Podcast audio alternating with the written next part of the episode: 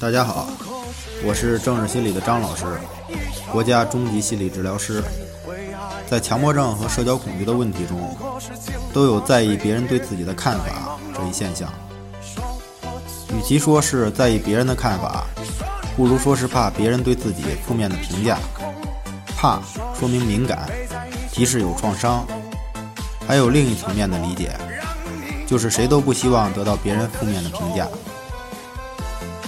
问题在于不能容纳，而更深层次的问题，自尊自恋水平的问题，就是没能建立起自我评价体系。所以说，对个人而言，独立的人格成长是至关重要的。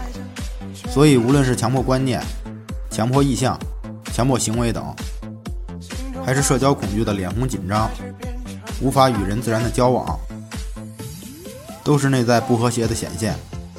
所以，问题不是我们消除什么，因为消除的都是自己。